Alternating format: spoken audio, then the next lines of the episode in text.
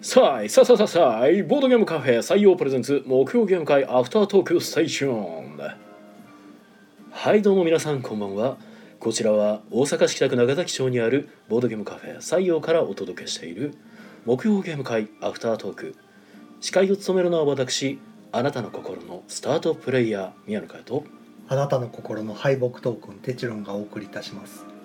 はいよろしくお願いいたしますお願いしますこの配信はボードゲームカフェ採用の提供でお送りしておりますはいということでお疲れ様ですえー本日木曜ゲーム会3月23日の323かつ三二七327回目327323ということでキリが悪いということでノーゲストですはいはいわかりましたはい、 ということで、はいえーゲストはおられません、はい、久しぶりの通常会です。今回は、えー、13名の方にお集まりいただきましたはい、ありがとうございます。遊んだゲームがスーパーメガラッキーボックス、ボックスシリ滅裂レッツファーストラッとトアズールサマーパビリオンロンロストシーズズポンジスキームムディセプショうんンコンプレッとトマイシェルフフィィファッションコーディネートゲームムパラシュートパニッククインサイダーダはいーはい、中古って、ですねはい。まあまあ、そうですね。僕は尻滅裂とファーストラットとパラシュートパニック。で終わりましたね 尻滅裂はまあ最初宮野さんが選んでファーストラットは、えー、とリクエストですね、うんいただいてたのでうん、もうそのままじゃあここでやりましょうかっていう感じではい、始めてそれが結構まあ時間かかって最後に持ち込みでパラシュートパニックっていうのをはい、遊ばれて終わりと。終わりでした。はい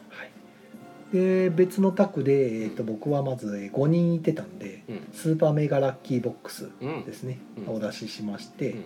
まあ、その間に注文作ったり何回してうん、で、えー、と後から増えた方もいたので、えー、とアズールサマーパビリオンうん、これがちょっとあの、うん、まあ、遊ばれたことある人が、まうんあ、私インストちょっとできるっていう感じだったんでほう、じゃあちょっとお願いしますねっていうことへでーお願いしてる間にロストシーズうん、うん、を出しまして、うんうんでまた僕も注文残ってるうん後から来た人の注文作りに戻うん、る前にうんアズールの方がちょっと停滞してたんで、うんあの手助けしてうん説明補足とかいろいろやって。うんで、えーっとその後で、えーロストシーズンの卓が終わったのでポンジスキームですね、うんはい、これがあのすごろく屋さんからうんあの新発売うんされた、まあ、リリメイク再販リリメメイイククかな日本語版はで日も本こ語れ版ががなかったので初めてじそゃうないでですすねかお初かなはいポンジスキームをというのを出しまして、うんで、えーまあ、誰かが破産するまでやるというね、うんなかなかどうしたんですかあっち見てんいやポンジスキームってどんな見た目やったかあなっていうのをあー僕は全今然違うところに直してるんでそうですね、はい棚を見てないなないですねと思ってましたはい、はい僕は棚をずっと今見てましたはい、で、えー、ともう片方の卓は、えーパビリオンが終わった後はコンプレットうんコンプレッあトコンプマレットイシェルフィーファッションコーディネートゲームインサイダーとはいいう感じで流れるように流れるように、いろんなゲームをバラエティ豊かに出しましたうん、うんうんはいうんで、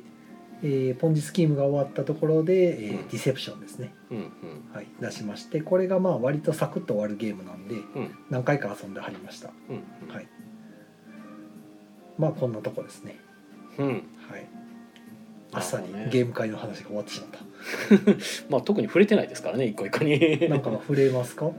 触れるファーストラットをリクエストされた方が一応理由があってはいなんかファーストラットをご自身で日本語版発売されたから買ったとうんうんで動画見たりルール読んだけどうんよくわからんと、うんうんっこれはもう実際に遊んでみる方が早いってなって、ゲーム会に参加してファーストラットをリクエストされたうと、んはい、でまあうちで遊んだのでまあ帰って多分ルール読みやすくはなったんじゃないかなとうんうん思います、はい、まあでもどうなんでしょうねファーストラットってなんか、まあ、数あるゲームの中でも割と分かりやすそうな気もしなくもないんですがうん純粋にだからルールを読み慣れてない人が、ルールを読むのがまず難しいんですよねあのあどんなゲームだろうがはいはいまああのはいなんか動画とかいう話もあったんでで動画もよくわからんと、うんうんうんなんかどんな動画見張ったんやろまあそれは僕にも分かんないですけどうんねうんでも動画大概の動画って並べ方までは教えてくれへんのちゃうかな,、なんかね遊び方は教えてくれるけど、はあまあ、並べ方なんて普通ルール見れば書いてあるしみたいな話なんうんうで、んそういうことなんかなまあ、要はなんか分からなかっ たっておっしゃってましたねそうか、はい、どこの動画かは知らないですほう僕も聞いてないんでなるほ「どあなそうですか」と「じゃあ遊んでみた方が早いですね」ってまあ言っ一番はそうですねて遊んでからルール見ると読みやすい「あこれあれやな」ってなるんで、うん、はいそうですねはい、でえっ、とあとはまあいじるとこどっかあるかなポンジスキームは実は僕まだやってないんですよねおおだからちょっと読み合わせみたいになっちゃいましたけどまあまあはいでもはい一回名通してたんで、うんまあ、すんなり説明はできたんですけど、うんうん、なんか地獄みたいなゲームっていうのはまあ見て分かりましたうんうん僕も一回やったはずです一回やったんですけどなんか多分記憶が封印されてるので嫌なゲームだったんかもし れないそうまああの基本マイナス方向のゲームなんでうんうんえうん誰かが破産するまでギリギリの自転車操業をす続けて早くみんなし誰か死んでくれみたい なゲーム感なんで、そうっすえねーこれをよくすごろく屋さんが出したなっていうのが僕まずびっくりしましたね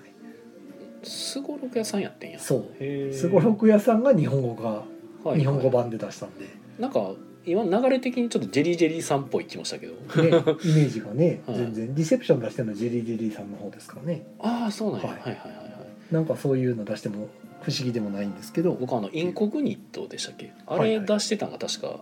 ジェリージェリーさんだあったんですかあなんかあれあの流れみたいな感じで なんかそういうイメージがありましたけど、まあねはいはういんへえであとは久しぶりにディセプションちょっと出してみてうん、うん、これなんか結構やっぱ受けがいいイメージあるなんかまああの意外と雰囲気すごいいいんでねそうそうあそうのそうカード並べて狂気とかいっぱい出てくるしでなんかおもろいんかなと思って自分で遊んだ時にあなんかこんなファジーなゲームなんやと思って 結構このなんなんとか、ね、インスピレーション系というかそうあなんか結構みんながこうワイワイ言いながらやってるからなんかすごいこうす推理系というかすごい本格推理みたいななんかいろいろ出てくるのが結構物騒な言葉とかよくどっ出ちてかくとるいうかとら人狼に近いそうそうそうあこんな感じなんやとか思なってり人狼に近ういんあこんなファジーな感じで遊ぶ感じなんやと思って特にマーダーがあの最初に選ぶ2枚、うんあの狂気と証拠、うんうん下手なもん選ぶと速攻でバレるん であれ結構難しいんですよねへえと思ってゲームを始める前にまず全員のカードよく見とかないといけないんで、うんうんうんそれで変なの選んだらもうすぐあこれしかないやんってなっちゃって逃げ場なくなるん でせやねあれ結構だから、ま、マーダーの手腕が結構問われるちょっとマスター頼り難としいいうかでねすね若干そこはありますねですね。はい、はいあとはまあマイシェルフィーよく回ってますねいやーやっぱ映えですね。うんいや楽しかったって言ってましたよ。わかりやすいのもあるよねね、わかりやすいし見た目もいいしみんな写真撮ってるしもうんなんかねタイル取るルールがややこしく感じるだけなんですけどねまああのそこまで難しいわけじゃないけど口で説明するとなんかすごいわかりにくいっていう口でめっちゃ説明しづらいえー僕も毎回こう説明するときに、うんだからその撮りたいタイルが外側の辺にうん面してないとダメですってでも自分で言ってて何のこっちゃと思っそてるうんでそうそうそうそこうれうまく説明できんなと思いながらただまあ指で指しながらこうんう実例でやってるんで、理解はしてもらえるんですけど空きがあるやつの隣やったらみたいな感じで言うとまたそれもそれでなんかや誤やこしい解がみたいなうんみたいそなうで一応取った後で空きができてもダメですよみたいなのも一応説明して、うん、1枚まあ取った時に今のところ間え違えずにやってはるんですけど、毎回こうなんて言ったら分かりやすいかなって悩みながら一応説明する前にここがこのゲームの一番難しいとこですって言ってから前置きしてから説明するんで、そうやねそうなるとみんな一応身構えて、あはいちゃんと聞こうってなるんで。いやーまあ言うほど難しくはないんやけどちょっとうまく口で言うのが難しいっていう、んんんなんかルールライティングのなんか難しさみたいなところもあるでよもね。あれぐらいの緩いゆる緩くはないんやけどあれぐらいのライトなゲームだともういっそ別にうん、あの縦をこう連続してればどこでも取らしてもいいんじゃないのと思ったんですけどね僕は、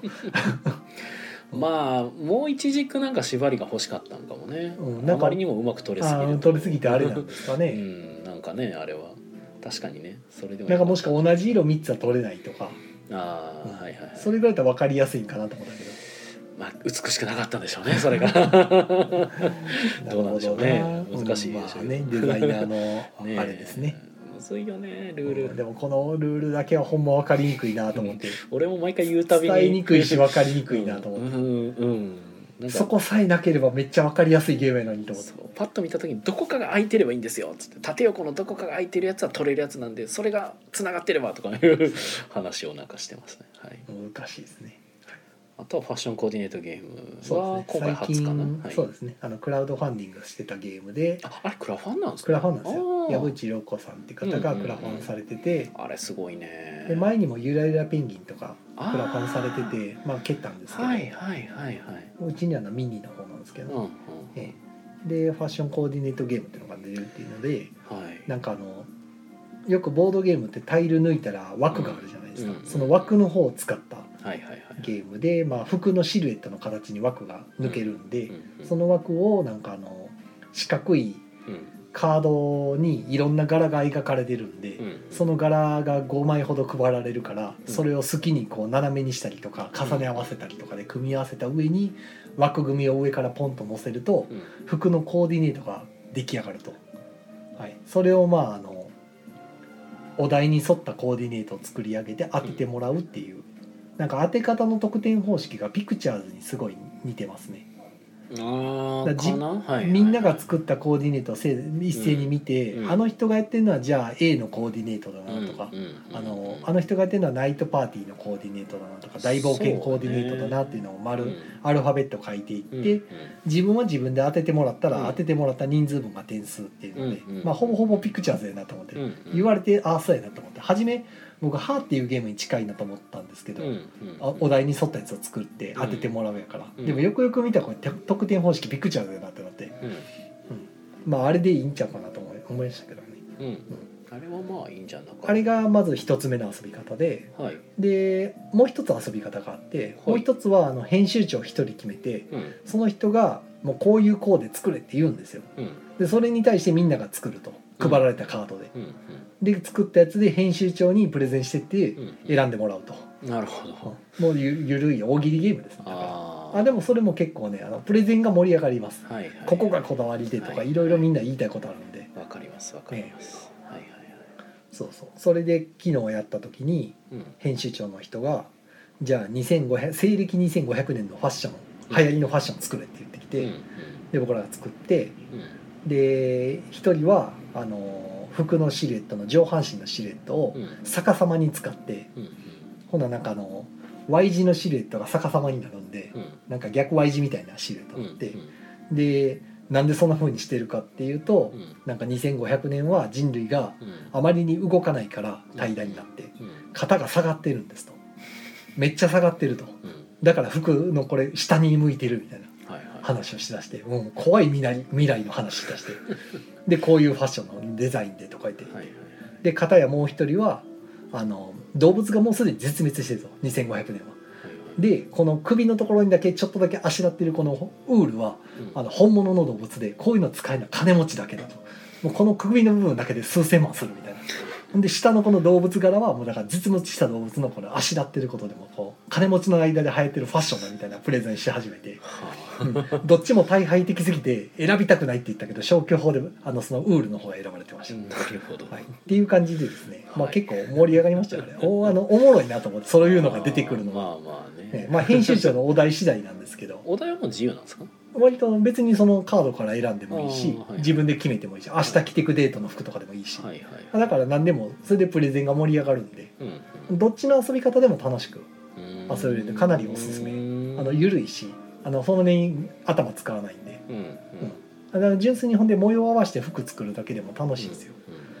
うんうんうんなんかルールが複数入ってるゲームでどっちもいい感じっていうのはなかなか珍しい気もするからすご多い分ルールがめちゃくちゃ短いんですよ、まあねもうそれだけっていうルールなんで、うん多分やってみようかなってなるんですけど確かにねあの長いルールのゲームでね、それが複数ルールあっていろいろ遊べますけどうんもう1個目でいいかなってなっちゃうんですよねせやね2個目読む元気ないってなってなんかなんか普通のゲーム1本入っててでその後に大喜利ルール1個あるってそなうんかそういいめちゃくちゃゃ緩いから あじゃあやってみよう試そうって言ったらいやいっですねてみたら結構面白かったんでそれはいいですね、ええあれはすごいいいですねちょっとやってみようかっていうかなんかメンツやったらこのメンツやったらこっちの方がいいかみたいなのは選べそうですね、あと映え映えですねやっぱり写真撮っちゃうっていう感じ、映えねはいいいゲームですあれ、はい、うん、コメントいきますかあはい「えっ、と、つっちーさん、こんばんは。まあコンテニコイもありがとうございます。えあざっすー、しむさん、みーやみみみてえちろん。ということで、おうつっちーさんてえちろとんコンテニコインで、えー、ゆうつーさんがこんばんは。こんばんえは。ー、りぬりさんがお疲れ様です。こんばんはですえー、。大ちゃんさん、こんばんは。ライブ間に合った。こんばんは。はい、しむさんが、えー、なんて書いてる。よくわからない体でテチロンさんに話しかけたかったのではん誰何の話だ よくわからない体でテチロンさんに話しかけたかったのでは何の 話うだんわかんないなんかファーストラットがわかんないんですよあーファーストラットの話っかていう話いやいやほんまにわからない感じでしたけどねうんで普通に僕インストしたしで別に あのゲーム会なんでみんなよく話しかけてくるんで別にね、あの糸口が欲しかったわけな感じではなかったですね、はいで普通にインストしてめっちゃ満足して帰ってくそうれほまんでし終たわった後もその話とかしてたから、はいまあ、純粋に分からなかったんだと思いま体す操満足してましたよはいで篠和さんが「こんばんは、えー、みんな早い」えーしミンハヤしながら聞きますこんばみんんははや」し「みんはや」って何しみんなの林ライあスみんなのハヤシライスか知ってるそれ みんなでハヤシライス作ってごめんなんかあった気がするけどでお客さんに満足してもらうゲームねあーはい知ってる知ってるあの指切ってしまうやつなお おーくそ雑に拾われたはいはいえニューさんが「あのゲームやりたい、えーファッションコーディネート」そうですねすごい楽しいんで、レイさんとか好きそうねあそうですねイカさんとかやったら絶対これ面白いプレゼンしてくれるだろうな と思ってうんそうイカさんと俺はちょっとあれですね なかなかはいはいでえーゆうつさん面白そうファッションコーディネートってことでね、はい、もうこの口コミがねやっぱ強いはですね、い思います言わよ、れるとやってみたくなるんでねはい土さん指爪はい、ああさっきのハヤシライスですねほうえ夕日爪の話してない今いやいやい やいや全然みんなのハヤシライスの話ですよミンハヤ何やったっけななんかなんかあったよね いや知らないけどうんなんかあったみんなのゴルフやったら知ってるけど ミンゴミンゴルうんゴルフはい なんか中途半端にゲームを特に紹介せずに終わったけどあと水野さんお茶ありがとうございますありがとうございます。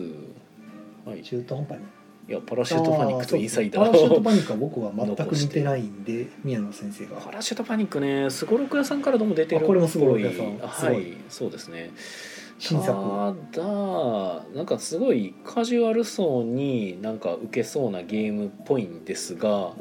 ガチゲ妙ーなところがゲーマー向けっぽくなってて、うんなんか難しいなと思いましただからまあ言うたらそのあこのカードってこういう使い方もできるんだみたいなところがちょいちょい見かけられて、んなんかその結果なんかその初心者の人がポンってやらされた時にえっとどうしたらいいんだろうみたいなあ置いてきぼりされる混乱するみたいなえー状況が若干やれることが多い発生やれることが多いというかなんかカードを出していくだけなんですけど基本はね、、ほうほうんただ自分のとこに出すのと他の人のところに出すのみたいなのがあってほでそこでちょっと若干まあまあ効果が変わるというかうん結果が変わったりとかするので、それがじゃあ直接自分にとってどういう意味を持つのかみたいなのがああちょっとハイコンテクストみたいなうん、そうですねそれをしたらこうなるんやなっていうのが分かる人にはまあ分かるんですけどっていう感じかはいはいなはいはい僕とかは全然普通にできちゃうんですけど、うんまあまああんまりゲーム慣れしてない人に出すとピンとこないちょっんすねで、うん、究極言ってまうとあの例えば「犯人を踊る」ってはいあれカードに何するのか書いてあるじゃないですうか、ん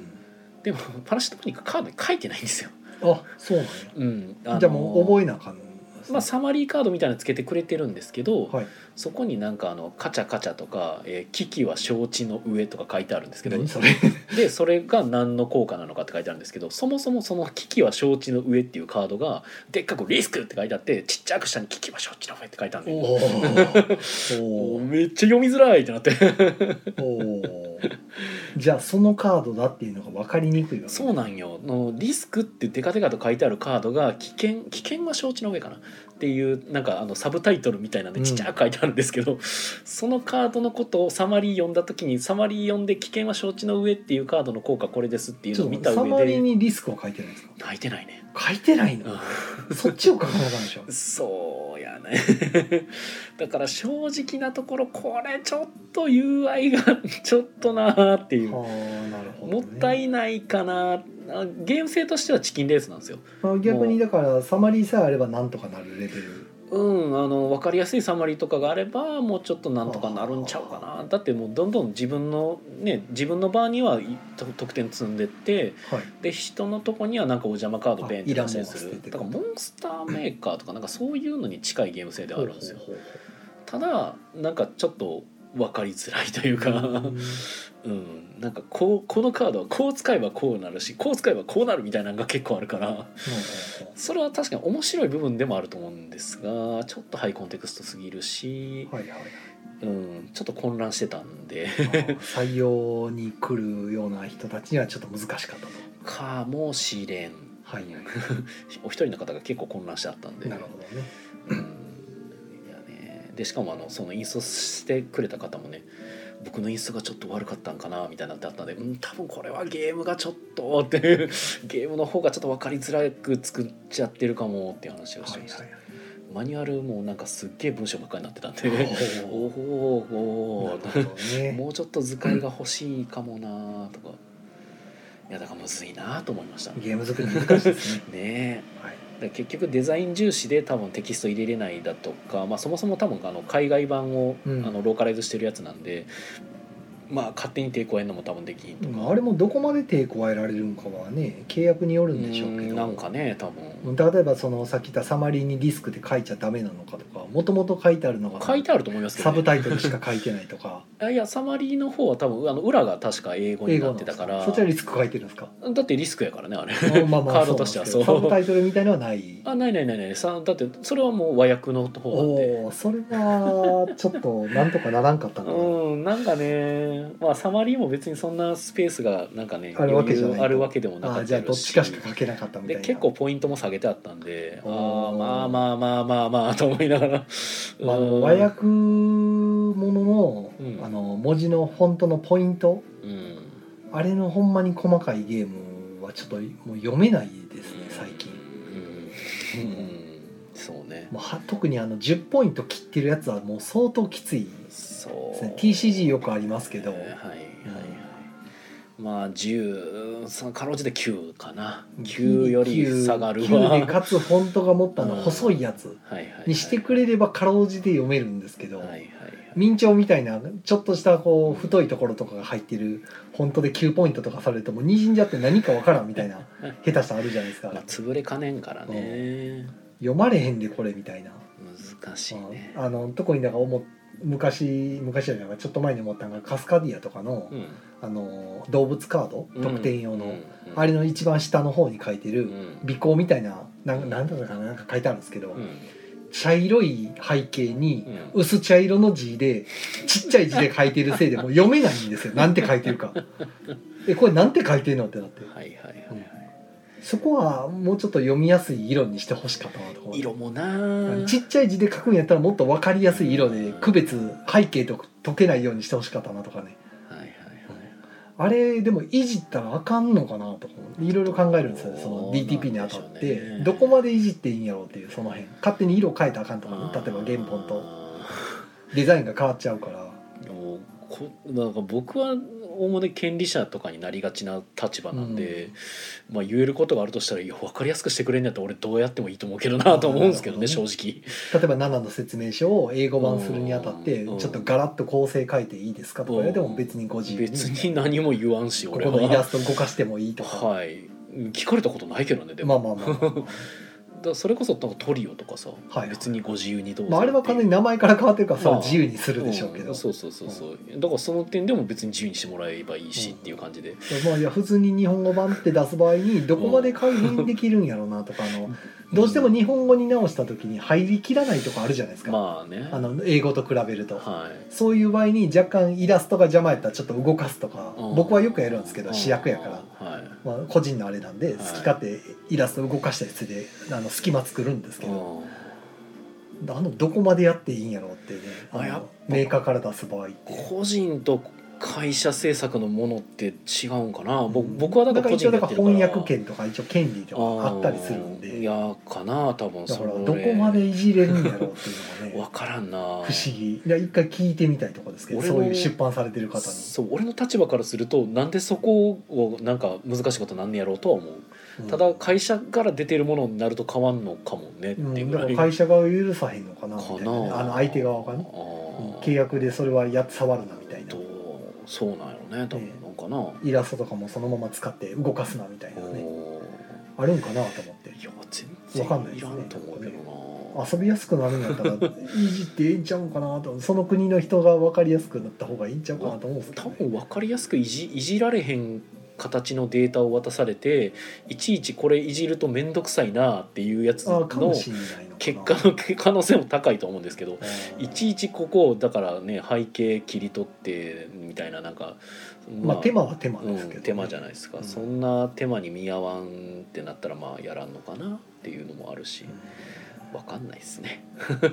うんねっていうのは「パラシュートパニック」いいゲームだなと思ったんですけどちょっと遊びづらくなってる気もするなと思いましただから惜しいなって思いましたゲーム性としては面白かったです全然うん全然やあの一度おすすめできるゲームだとは思うんですけどね、まあ、見て見ていただければ なんとなくだからあれこそあれもじゃないですか確かえっと「ノロマナ牛」はいもうあれもあれカード出す時に特殊効果発生するのに何も書いてないじゃないですか確かああえっ、と愚あ愚かな牛か愚かな牛、はいそうそうそうあれもそうなんですけどねあれもそうですねうん絵しかないですよね そう絵しか描いてまなあい4種類しかないから覚えろぐらいのうんあれですもんねそうなんですよねまあデザイン重視なんでしょうねうんなかなかはいえーなんかコメント U2 さんがちょっと離れますアーカイブで、まあ、チャットみたいになってる はいあのいってらっしゃいごごご随意ご自由には、はいいどうぞ大丈夫ですまあゲーム会の話はこんなとどここでですすかかねねでこれで終わるんやとしたら告知ですかねもあもう終わりたいやつう終わるならですがって感じですはい時間的にはあなるほど、はいあのあそうかアルケリンガの話しようかと思ったけどおもおただコンティンコインがないんだあないじゃあ終わりますか、はい、 このまま行くと終わるんだよよ。うん、何もはないい、です何もない時。てか残り時間でじゃあ軽く触れられる感じかなどうせ何も告知ないんやったら皆さん変わります告知はね、今週の3月の26日かな、日曜日はいに、確かギルドさんの方では、めっちゃコイン入ってますねお テストプレイ会が、はい、えっ、と開かれるはずです。そうで、僕も行くはずです。 13時から時間がちょっとわかんないんですよね、これ わ。かんないなんかうんただテスト会に参加しに来ましたって言ってくれたら多分なんかいい感じにそしてなんか余裕で延長コインほほほほ入ってますねなるほど、うんはい、こはれいやめられへんやつですよもう逃げ場なくなったはいはいありがとうございますはいコンティニューコインありがとうござえいーます、リリオニさんがおろおろうし今日やった、えーおボードゲー初心者がちょっと戸惑ってしまったねあ戸惑ってましたねルール見ないと遊べない覚えられない感じうんまあそうなっちゃうんですよね、まあサマリーがあれば遊べちゃう感じで、ね、そうまねあサマリがちょっと欲しくなっちゃう一枚あればっねていう、そうそうそうそう、はいまあ、毎回だからこのカード出すたびにこのカードってなんだっけだからアイコンさえついてないんですよ確かあそう何もないですまだ ねあのパラ逆シュに今時潔いなと思いましたそうパラシュートパニックはまだギリちょっとついてるんですよ、あなるほどはうん、ただこれで分かれとっていう感じではあんねんけどい はいはいなんかリスクっていうカードもなんかカード2枚っぽいなーっていう形してる雲の形みたいになってるからこれで分かれは難しくないかって思いながらそうなるほアイコンうんっていうどな難しいですそねうそうだって俺がそれ言ったらみんな気づいてなかったですからねはいはい多分これこういうことですよねって言ったら「ああなるほど」ってなって誰にも気づかれてないやんこれってなって。それはゲーマー向けやな、うん うん地味にねなんか雲雲やから余計わかんないんですよ多分雲の形でアイコンみたいなの出してるからちょっと頑張りすぎてると思いながうんなんかもうアルケリンガの話をしろと言わんばかりにコンティニューコインらがはいたまりましたねはいありがとうございますありがとうございまますす頑張りますかじゃあ、まあじゃあえっ、と月曜日ちゃうわ火曜え月曜日かうんまあ宮野さん日曜日ですね日月とはい私あの皆勤賞ですのでそうですね、あの梅田の、えー道山という交差点のとこはいろはにいはい新しくできました、何だっけなあそこ北シャトービルでしたっけ確かそうですね、うん北シャトービルっていうところの6階で、今回えーっとアルケリンガという名前のグル,、まあ、グループ SNE さんと小細工さんがうん共同出資してうん出したお店です一ね、応フーダに行ったものかな、まあフーダうニッん、トも中に入ってるよと中に入ってて、はいうんで TRPG とマーダーミステリーとボードゲームカフェとうんボードゲームの販売が全部あるよっていう、ねえ、はいもう欲張りなお店ができましてだいぶそうですね欲張りギフトですねそうですね 全部詰め込んでますからうね、ん、全部詰めです、逆に言うと他にないですかねそんなとこ、うんそうだね確かにそれは、はい、で、まあ、そちらの方の内覧会の方にお呼ばれしまして、うんまあ、宮野さんは日曜と月曜ですね、うんで僕はちょっと日曜はもちろんお店があるんで、うんまあ、月曜の昼間だけちょっとと思ってうん行ってきましたはいねまあ、リーノリさんにもお会いしましたけどなんかみんないっぱいいろんな人来ててそうですね日曜日はまあまああのそこそこお人も来られてて月曜とどっちが多かったんですかいや月曜も僕見た時相当いましたけど圧倒的に月曜日ですあそうですかはいあまあお仕事関係者みんなやっぱり平日の方が動きやすいんですかね、日曜日はだからあんまりお店関係者の方は少なめっていう感じはで、まあ、SNE さんと多分ゆかりのある方、まあ、それこそあーまあ小細工もそうですけどでもやっぱすごいですねあんなに集まるのもうーんまあとにかくだから月曜日がすごかったです月曜日だって満席だったでしょあれほうんぼ、お祝いでわーって集まってね、はいすごかったと思いますよい、やなかなかうんでお店がめちゃくちゃ広くてうんで一応あのい飲食というか飲めるのドリンクが飲めるカウンターも4席か5席ぐらいついててなんか一応ドリンクだけでもいけるっていううんうんでボードゲーカフェとか利用するならなんか3時間1500円ワンドリンクっていうかついてくるみたいな形でうんうん利用今のところ利用できますよみたいなはい、今プレオープン期間中で、まあ、あの正式オープンの時には多少値段変わる可能性がありますっていう感じです、そうですね今までとりあえず4月まではこの感じでやっていきますみたいな、うんいろいろ調整しながらやっていきますみたいなことをおっしゃってて、はいカフェ利用ってどのぐらいの値段なんやろうなとか思いながら見てましたけど、いくらやったかなまあでも変わってるかもしれない,、知れないんで一応言言わない方がいいかなと今うん紛らわしいから、うんうんうんうん僕が今いくらって言って違うやんって言われたらまあごめんってなるから、ああ確かに、うん変わってますよって言われたらあれなんでまあ、うん僕が見た時はっていうので言うんやったらなんか飲み物の値段とかは400円ぐらいで設定されてましたけどまあ多分それも変わるんかもしれないカフェ利用にするんやったら、そうですねうんまあ、1時間の滞在みたいなのが結構で結構あの広い場所なんで、うんあの販売スペースとボードゲームのプレイスペースのテーブルがかなり間隔広く取られててだいぶ贅沢に空間使ってうんるいやそう感じですねあれまだまだだから置こうと思ったらテーブルも置けるしっていう、うんうんでボードゲームもあの平積みののあのディスプレイになってたんで、うんやろうと思えばあれ本棚にしてしまってうんずらっと並べることも可能なんで、うんうんまだまだ全然スペース的に余裕があるなと思ってそうなんよなんか今だから振り返った時にえめちゃくちゃなんか余裕やったなと思って、うん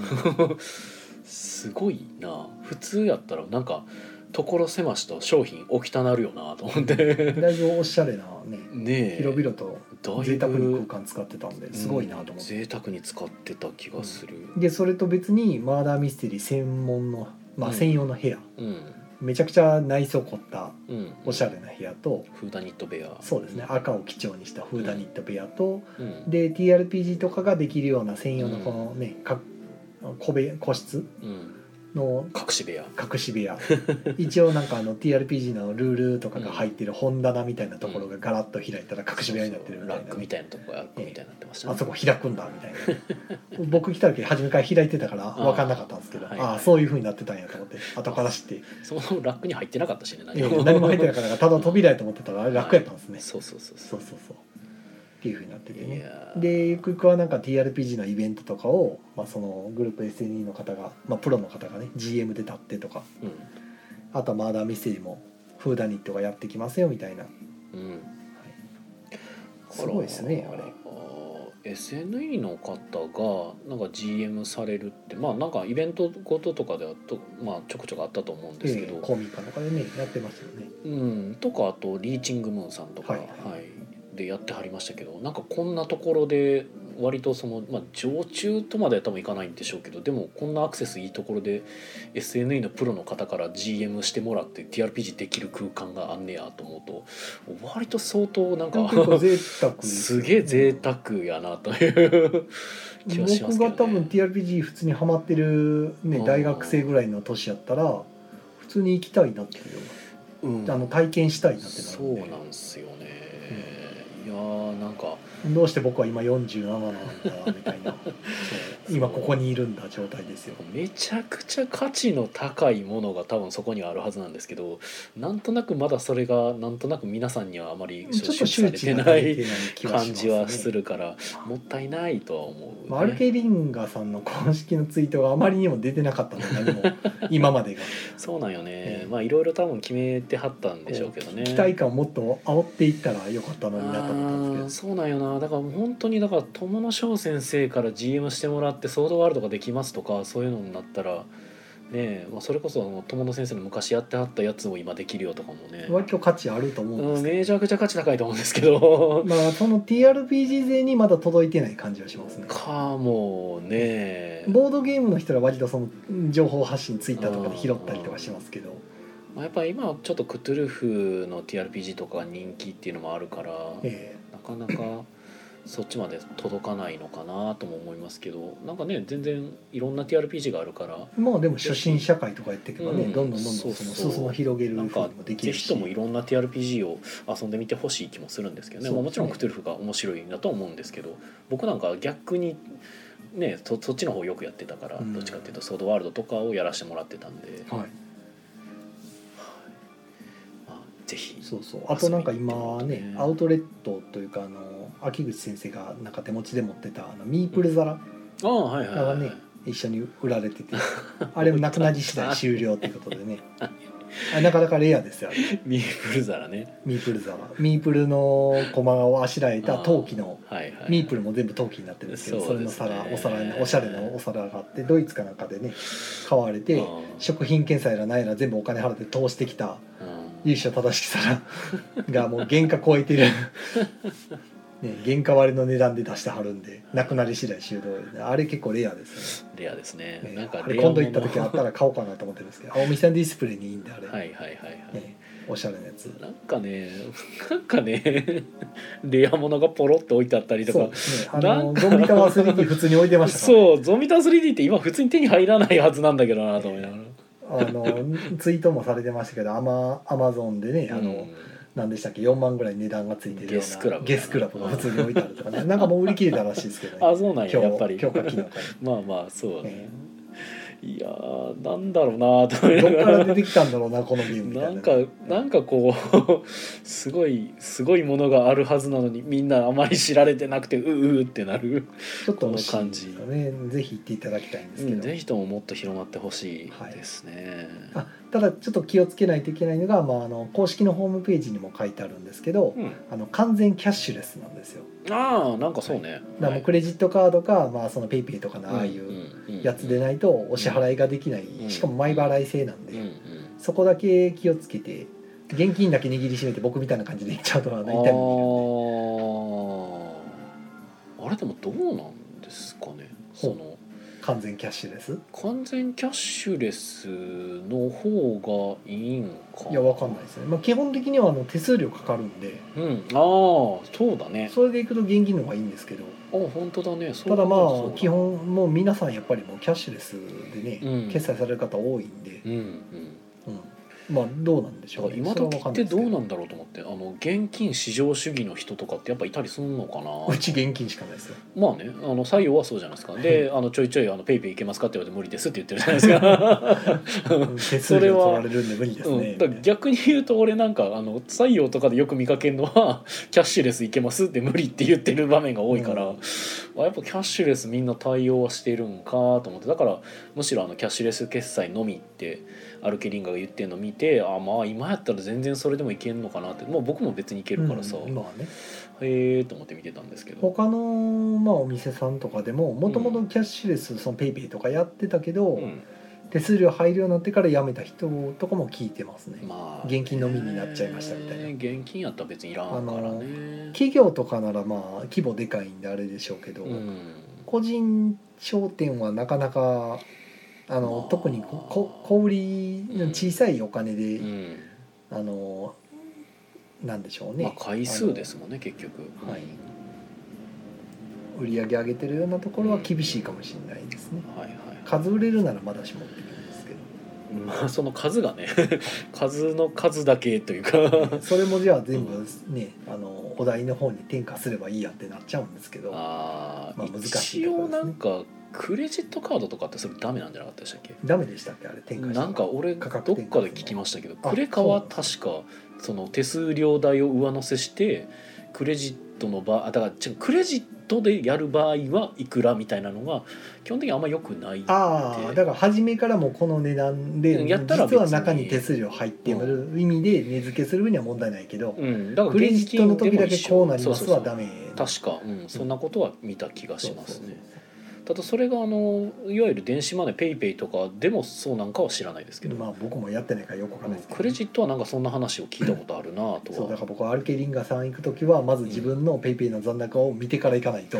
全然使ってないから全然要はチャージしてないんで、まそあでもあんなんすぐチャージできないですかうできるんですか僕使ってないからわかんないですよそのああー辺そうなんや 俺は別にあのチャージすぐできちゃうんで、そうまあ早くクレカはあるからまうあんそれでもいいんですけど、はいはいはい、なんかコメントがはいはいコメントいただいておりますねえー、りぬりさんかなあその前ずっと「コンティニューコインいろいろありがとうございます」の後で、うんチョコからえですね、ー、りぬりさんが全然知らん人もいたなぁとまあそらね挨拶しそびれうた、んえー、つっちーさんが「相席募集ツイート上がってましたね」とはい相席なんか大歓迎みたいですねうん置いてあるゲームは今のところはあの、うんカタンとか有名どころが少し、うんまあ、2割ぐらいとうん残りの8割がまあ SNE さんのゲームかなっていう感じですね、うんはいうん昔の SNE のゲームとかあったんかなどうなんでしょうねその情報あの安田先生が置くんじゃないですかおー自分の秘蔵のゲームとかマーメイドレインとか インスト大変ですね誰が誰がルールを覚えるのかっていうねそれはもうマニュアル読みなが らはいで、えー、よろずや楽団さんが、えーデザインの話でどんな変更でも勝手にはできずあちょっとメッセージが流れた許可は取らないといけないはずなので、えー変更不許可ってなると時間かっこお金がかかるので変更はリスクがあるのではとなるほどねやっぱ下手に触りたくないっていうのがねうん、まあやぶヘビって感じなのかなあーうんうん聞くのも嫌っていう、はいえー、リーネさんが価値あるなたまにイベントとかでは、うんやってましたけどねってえー森下なずなさんがオペレーション的にキャッシュレスオンリー楽だ楽かもってね、うんうん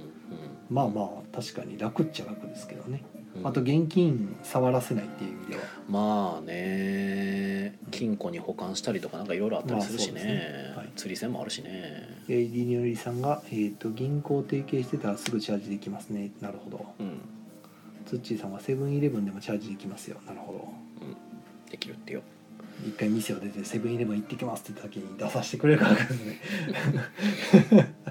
夜瀬角田さんが、えーアルバイトの人が複数人でレジを触るよりキャッシュレスのみの方がまあ絶対的に管理が管楽理がだと思楽いますだと思いますまあそれもあるかもしれないですねうん結構アルバイトさんが何人か入れ替わり立ち替わりになるみたいなんで、うんでリリオンリさんがそっかキャッシュレスにするとそういうメリットもあるのかとうんうんまあそうですねまあそうかもしれないですねそこをうんうん確かに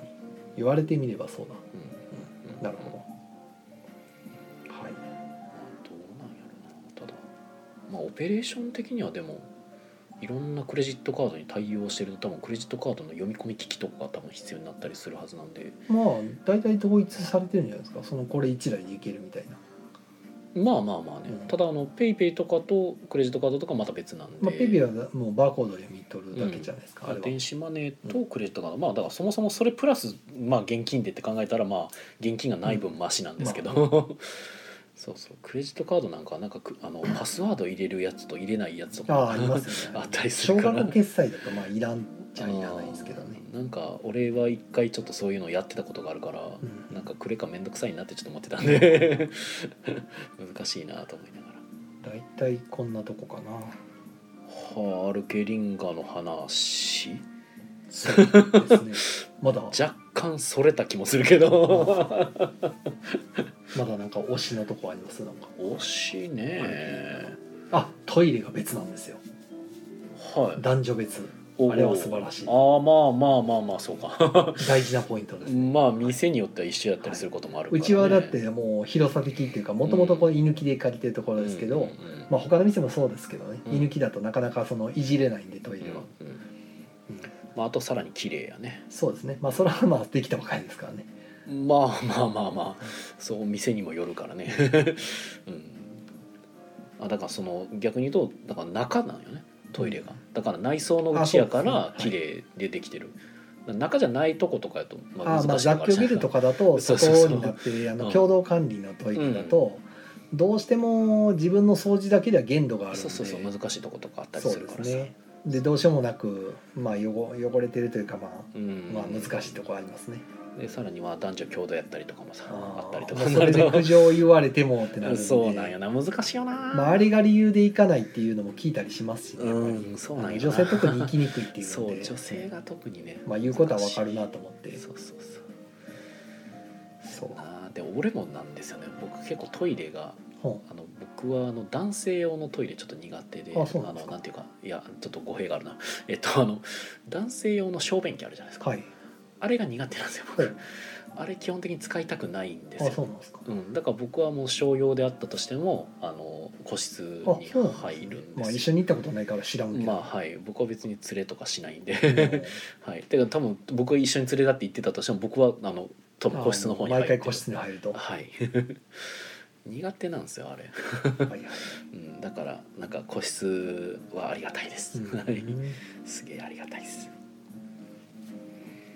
とかですかね。はい。えーっと、えー、よるぜ楽団さんがトイレのメーカーが何かチェックに行かなき ゃ。そんなニッチなチェック。はい、何やったかな覚えてないなさすがに。。僕もさすがにメーカー一時見ないですかね一まあ、回三条さん見利る用かはもししれなまいしでたすけけど、ど、はい。ええ僕はあまり気にしてなかったですね。まああとは入り口ちょっと分かりづらいかもなぐらいですかね。今多分看板出してはるんですよね。ああの。あ、そうですうね。んうん。どうしてもあのービルの1階の部分って他のテナントさんの看板とかも出てるからうん分かりにくさはまあどうしようもないところありますそうね。やね。あとあのー路面上に看板出せないんで許許可取ってないうからんうん。だからあのビルの内側に置かざるを得ないからなんかしかも入り口になんかなななんかねちょっと入り口が見にくい感じになってる雰囲気があるんですよね、はいなんかちょっと影になってるっていうほうかほうほどうしてもうまあ、若干分かりにくいですそうねやね一度行くと分かるんですけどね、うんがだからなんかわからわからんかったっていう話もちらっと聞くから、どこあとはいきなりエレベーターでうんエレベーターの6階を押してエレベーターの扉が開くとすでにもうそこが歩きレンガの中っていうねそやねあの扉とかないんうでんない、エレベーターが開くともう中っていううん、状態なんでね初めてだと戸惑うかもしれないですけどあでも窓からあの梅田が若干こう展望できるのはちょっとはいはないはいんかええ交な差と点がね見下ろせるとか ねそうそうあすごいなんかいろいろ見えるわ6階ですから見下ろせますからねねえなかなかあの景色はまあ意外とレアといえばレアまああんな一等地ねないですよなかなかねそんないすごいよねやよくあそこで開けたなと思ってうんそうですねあとはまあ日曜月曜、まあ、月曜は店関係者の方がええ多く来てはってそうですねうんで僕もご挨拶させていただいてうんもうちょっと痛かったんですけどなんかう月曜の昼間からえらいうちの方にお客さんが来てて、助けてで一応昼間僕が出て行ってる間ロンメイさんが代わりにちょっとうん立ってたんですけど、ちょっとふ思った以上にお客さん来たっていうから、うんもうじゃあ戻るわって言ってうんうん戻ったんで最後までは入れなかったんですけどね、その後でちょうどあの安田先生とかあうのん秋口先生があのスピーチうんうんしてたらしいんで、うんああーっていうタイミングってそうっすねしょうがねえってなったんですけどね。気がついたらいなかったですからねあれ手帳さんいなくなってるちとょっ思とってバタバタっと帰ってました ね、うんあららあのアルケリンガから徒歩5分なんでうちはん、 うんうん近っみたいなだからねまあその西洋さんとかは土日今結構あの予約でいっぱいになってることもあるししそこにまあお客さん来られた時とかにはあじゃあなんかここもありますよって言まえあたりそもうですねすあるのしショップカードとかがあったらもうそれをお渡しして、うん渡したらねでショップカードの裏に住所とか住所とか軽い地図があればねう、んうんもうここをこう行ってこうすぐですからみたいな、うんうん梅田の方に向かって歩いてってこのビルのところでこうって6回っていう感じでねだからそうせいっうかご案内でくきるんでそうそうそうなんか取りこぼししたくないもんなそうですねあの価格帯的にもううちとそんなに変わらないんで、そうだね、はい案内しやすいもんねしやすいですねうんすごい確かにまあどうなるかは分からんですがまあでもね続いてほしいですよねそうですね、まあ、せっかくですからね、うんあの酒場みたいなことにならなければ全然ダイナミックな ダイナミックに倒産がなければそんな恐ろしい、うんえまあでもいい調子にはなってきてるじゃないですか今そのちょっとコロナもあそうまあですね明けてきたマ感スクも解禁されそうてるとかそうねそうそーいろいうろ、まあだからね全然未来はだから人で増えると思うんですようね、ん、いいなぁとは思いながらですだからもう課題は多分周知がまだ行き届いてないんで、うんもうちょっと知ってもらわないとなってい うせやねせやねんもなうそこに尽きるかなと思いますうん、あの需要は多分あると思うんでうんあのしそこにあるっていうのを知ってもらわないこ とには誰もいか、うんいけないんでやっぱりもったいないよなぁっていう、うん、現状はねあまり多分なんかインスタやったりとかうんあのティ TikTok はどうなんやろうな分からんけど、 TikTok まあ、結局若い世代の人にもあーあの出していかないとっていう気はしますね、現状は普通にアンテナ張ってる人にしか多分届いてないまあ、感じは Twitter のみだとあれなんでするよねうちはまだインスタもやってますけどやっぱりインスタ見てきた人とかもいますからうね、んうん、うん、ずっと出してたらやっぱり SNS ねなかなか大変ですよねでもそういうの本当大変なんですよねだからうんなんかそういう逆にねそういうのをなんか請け負うとことかたまにあったりするじゃないですかなんかあー SNS をやります管理しますよみたいなね、まあ、そういうのがだから生まれるぐらいやっぱ重要でありやろう思ったら大変っていうことなんですよね、それが仕事になるぐらいですからねはいりにょいさんが、えっと「ダイナミック倒産」うわらってなってますけどいやそうそうまあダイナーみミんッなクびっくりでしたからねこ そうですねの間のホラボド聞いたらなんかその、白坂さんもうん、うん、直前に聞いたみたいないやーやもうそれはもうなんうかん多分向こうのね倒産した会社の上層部の人らはもうおそらくその状況は分かってたはずやからまああの去年の時点でははってことはもうこれ狙ってるんじゃないのみたいな話でねどうななんかんもうでしょう、ね、栄養に利用されたのかなみたいなまあみんなが頑張った結果なんだと思いたいところですけどねなんか頑張ったけど無理だったといいやうーそんなだっていくらなんでもボードゲームカフェ3店舗だけでグループの連結のその赤字盛り返せとは思えないですよねいやいやまあだから他もやってたんちゃうのなんかいやーさわすからがんにけもどうさ手遅れちゃうかなあのなんか赤字額はやろうとはしてたんじゃない、何百億え100何億でしたっけもうそれは無理だろうっていうまああーまあまあ内部事情は我らもう分本からんの当でジェリカフェさんがかわいそうやなと思ってまあねだって持ち出しも結構あるでしょうしねうーんそのフランチャイズ化するにあたってうんいろいろ最初はこっちから持ち出してうんあの教えたりとか人も出したりとかするからいや、で結局出したゲームとかも全部戻ってこないですからねはあ、差し押さえられてるからあもうー終わりですよあれそうなんか大損ですよもうと取り返せないですもんだってうーんで債務取り立てようにもそこよりももっと債権者がいるからうんあのジェリカシさんがもう返してもらえる確率はかなり低いですよねやっうんぱ後回しにされちゃうんでやっぱうりんまあそうなんですかねまあちょっとうん内情はほんまに分からんので 実際本当にそうなのかどうかもよく分からんですがまはあい、かわいそうなことには変わりないですうね、んうっていう感じですかね なんかまた違う話になってるけどはいまあアルケリンがんねなんかそうぜひ行ってくださいねそうですねもうガンガンまだまだ広いんで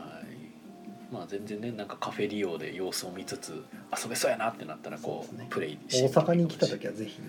あの梅田から駅から歩いてまあ梅田駅梅田大阪からやったらまああれは徒歩まあでも10分弱かうなんまあそんな遠くはないかなですねはい行けるんでそんな大阪梅田大阪駅梅田駅あたりから採用までってなるとままああそれ15なり分でぐすらけいなどんですけど、うんうんまあまあその途中にあるって考えればまあ全然近いと思いますね、うんまだ近いいっていうね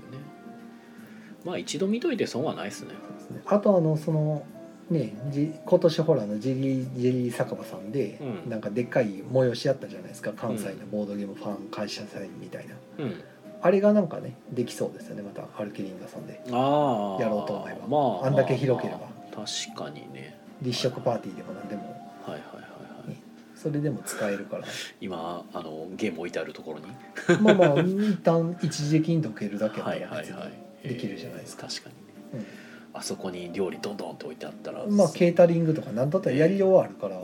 もうなんかパッと見すげえもう普通にパーティー会場みたいになりそうですもんねね、別にそれで人たくさん呼べた方がす絶げえ 対なあの広いとこってやっぱその人がたくさん呼べるのがメリットなんでね、えいや本当にあ普の通使わない手はないですね確かに今ディスプレイしてるゲームをちょっとどけてそこをこうね料理とか置いたらほんまに確かにパーティー会場みたいなのありますもんねで立食ボードゲーム会とかでもなんなんなんとイベントはその企画次第ですけどおしゃれやないやほんで SNE さんから発信力もあるからすごいよなうんいやもうほんまに企画次第ですよだからなんか本当にこう思い出してみるとすげえ空間の使い方してるなと思うんですよね。やっぱ人がたくくさん集まれるのもメリットでかいんでんいやややらはったら多分やるんでしょうけど、えゆくゆくは、いやーしゃれとるうな。ん、全然そうなん絶対うちではできないことなんでうん、まあ僕もなんかやれたらいいなとは思いましたが。そうですねまああそことかねだから例えばバイクで行こうってなった時には、まあ、近くに駐輪場もちらほらはあるんで、うん僕なんかよく利用させてもらうのはあのドン・キホーテさんの裏側にあの有料の駐輪場が普通にあるんで、まあ別に有料やから普通に使っても大丈夫だと思うんですけど、あの無料ドン・キホーテさんの利用者用の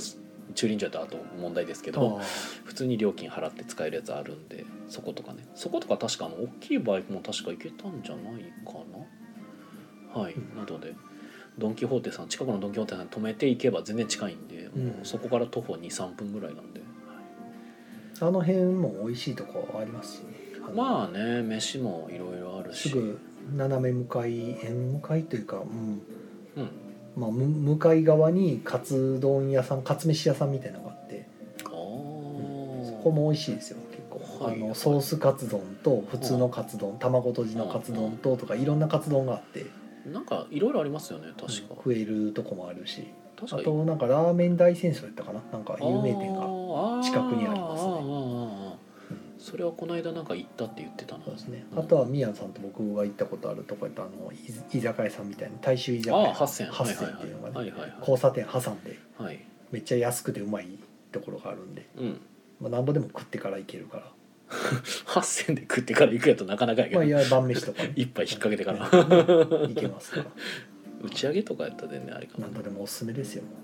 ういい場所なんでねはいまあぜひぜひねもう本当に何度も言いますけど見に行って損は多分ないですよあれはすごいっすでえーっと飯野さんが今来た今来たもう終わりそうですけどね、はい終わりますよコンティニューコインありがとうございます、あと何かあったかな他の話ではあなんでしょうそんなもんじゃねさっきなんか言いかけてちょっと変な言い方になってたあでもハッシュタグなんかあるか おおマジでこの時間からななんかあと3分あと2分ですけなかどった気もするはあ、まあ、さっきなんかちょろっと変に言いかけみたいになってたのは、うんえっと、3月26日のあの日曜日にゲルドさんでのテストプレイ会は、まあ、テストプレイ参加者として来ましたってあの受付で言っていただければさんあのそのテストプレイタクみたいなのに案内してもらえると思いますうんで僕らもできるだけ早めに行くように、えー頑張りますはいはい、ああ一応金さんがほい先週のあれかな殿の紹介「ホッサン来店クソったれ菊蔵さんとカルテスベとの思い出」はいはい TCG のミンだとかボドゲデジタルアナログどっち派とかバディファイトワンタンキルでトラウマうんぬんかんぬんの羅列はいされててリプライの方でカルドセプトーク懐かしくて楽しかった、えープレステで当時ハマって身内でやってたけど確か DS のオンラインでガチ勢にボコボコにされて立ち直れなかったイメージがありますーんそうですね DS やってる人らほんまにガチ勢なんでねへーめちゃくちゃ強いですねでお話にあったように確かに長いのでうまくプレイ時間を短縮濃縮したボドゲとかが出たら嬉しいですねってことでねうんなんか結構デジタルゲームのボードゲームからもねよくありますね「スレイザースパイア」とか「よくあデりッド・ますねバイ・デイライト」とかねはい宮野さん確かなんか「デッド・バイ・デイライト」を、はいやってきましたよ、ね DVD 体験会でやはいってもらってあれはどんな感じだったんですかうどんな感じ 楽し楽しめたんですかなんかあ面白かったですあよの要はふあのこんなんデジタルでやれやってよく言ってるじゃないですか、うん皆さんがアナログでゲーム遊んだ時、あなあいうのはなかったんかなと思っん てか俺がよく老害発言してるみたいなこと言われたけど はいまあはいそういうのは別にまあなかったですよちゃあん遊とびやすかったんですねはいミレニアムブレードの確かデザイナーさんがやってるやつでほうほうまあ結構うまく落とし込めてると思いましたよはいよかったですあれも気にはなってたんでねクラファン見てててっきり蹴ったつもりやったのにうん蹴ってなかったっていうねなるほどねじゃあ木曜ゲームカーアフタートークはポッドキャストで配信中 ですこれ 終わはりい、そちらの方もよかったら聞いてみてくださいと。まあ終わりなんでね。あは、はいいはい、 ということで皆さん良い夢を見てください。おやすおみやなすさみなさーいい。